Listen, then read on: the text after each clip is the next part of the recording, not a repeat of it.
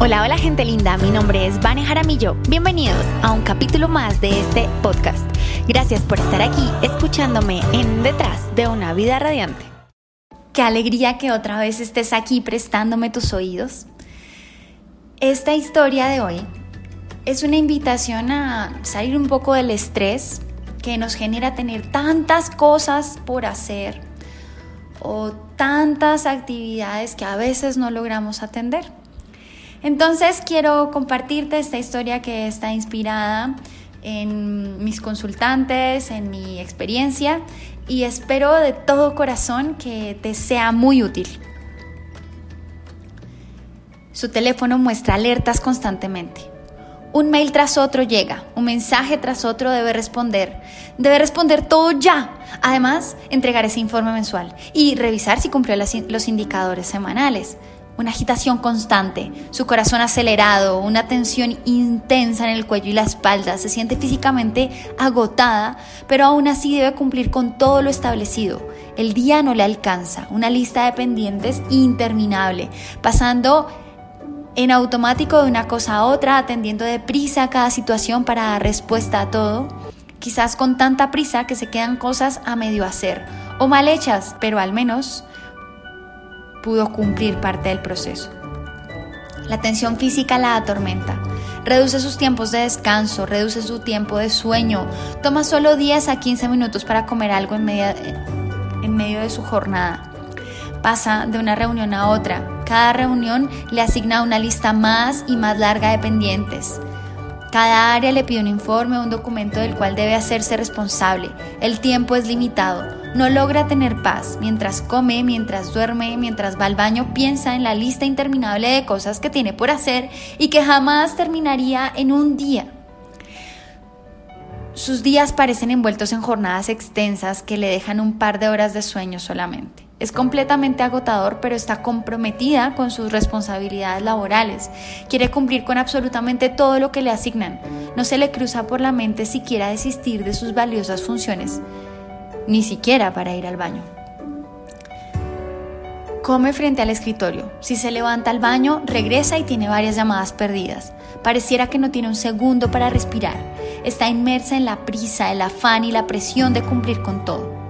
En medio de los 15 segundos que le toma llegar al baño, sueña con una vida distinta e inmediatamente recuerda eso otro que tiene que hacer y al mail pendiente regresa corriendo a su oficina a hacer eso que acaba de recordar, pero justo frente al escritorio, ahí en la pantalla, observa un nuevo mail que le hace cambiar la atención. Resulta resolviendo esa papa caliente que le acaban de lanzar por correo electrónico y olvida nuevamente ese otro asunto pendiente.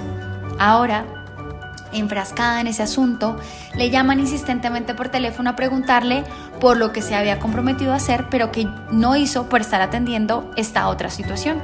A fin de cuentas parecía más urgente. En el teléfono le dicen que es esto realmente importante.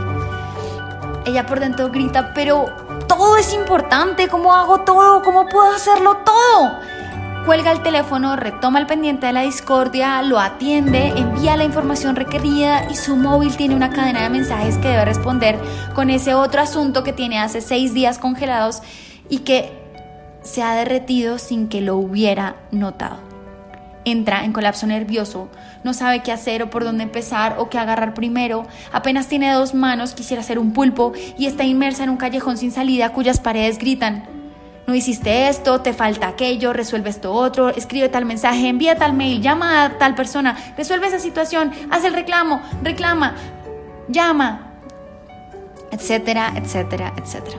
Se levanta y va al baño despacio, como queriendo huir, sin decirlo. Se encierra, abre la llave del lavamanos, ve cómo el agua cae, moja sus manos. El agua se siente helada, Humedece su rostro que se refresca aliviado por unos segundos de pausa.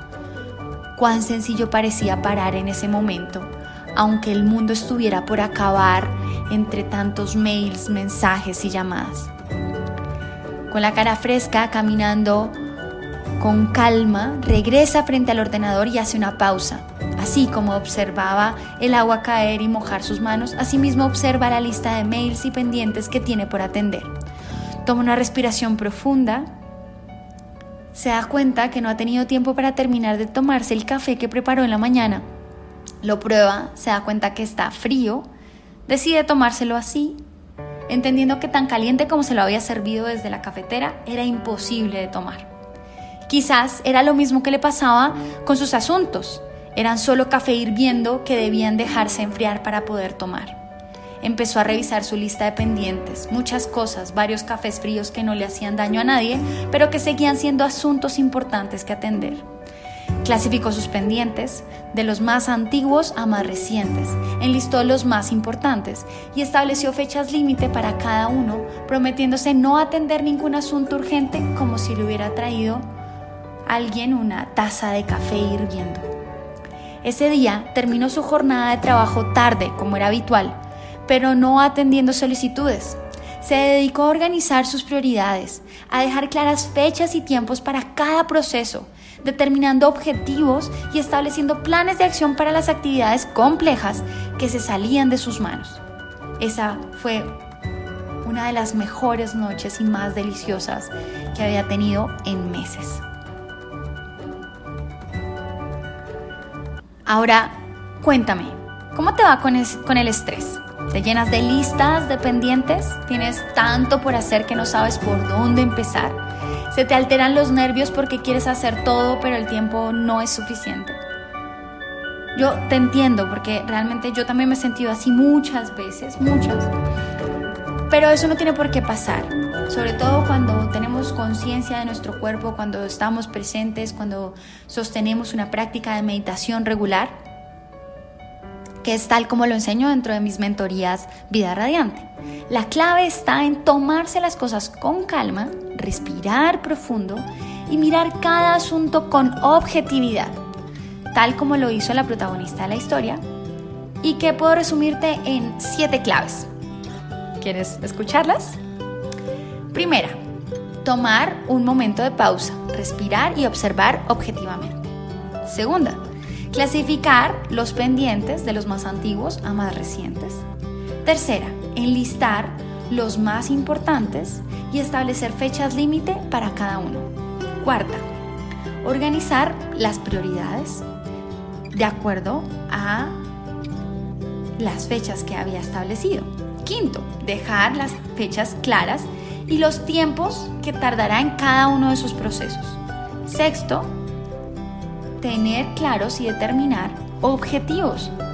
Y último, establecer planes de acción para esas actividades que de pronto se salen del control, que son muy difíciles, que a veces no logramos hacer porque no las sabemos o porque no tenemos las competencias para hacerlas, ¿vale? ¿Qué te parece? Es más fácil de lo que suena. Es solo ponerse en acción, sentarse, hacer una lista, luego clasificar, luego poner fechas y luego comprometerse a cumplirlo. ¿Vale? Sé que estas siete claves te van a servir muchísimo, muchísimo, muchísimo. Por favor, aprovechalas y cuéntame si logras organizarte y desestresarte. Así que esto ha sido todo por hoy. Me alegró infinitamente tenerte aquí. Siempre es un gozo saber que me prestas tus oídos y que pones atención a todas estas historias que te cuento. Por favor, recuerda revisar vanejaramillo.com y registrarte en el tema que más te interese. Así que pronto estaremos comunicándonos. Y pues comparte esto si sabes de alguien que anda así con los pelos de punta queriendo resolver todo a mucha velocidad y no poder. Te envío un abrazo gigantesco y mil gracias de nuevo por estar aquí en Detrás de una vida radiante.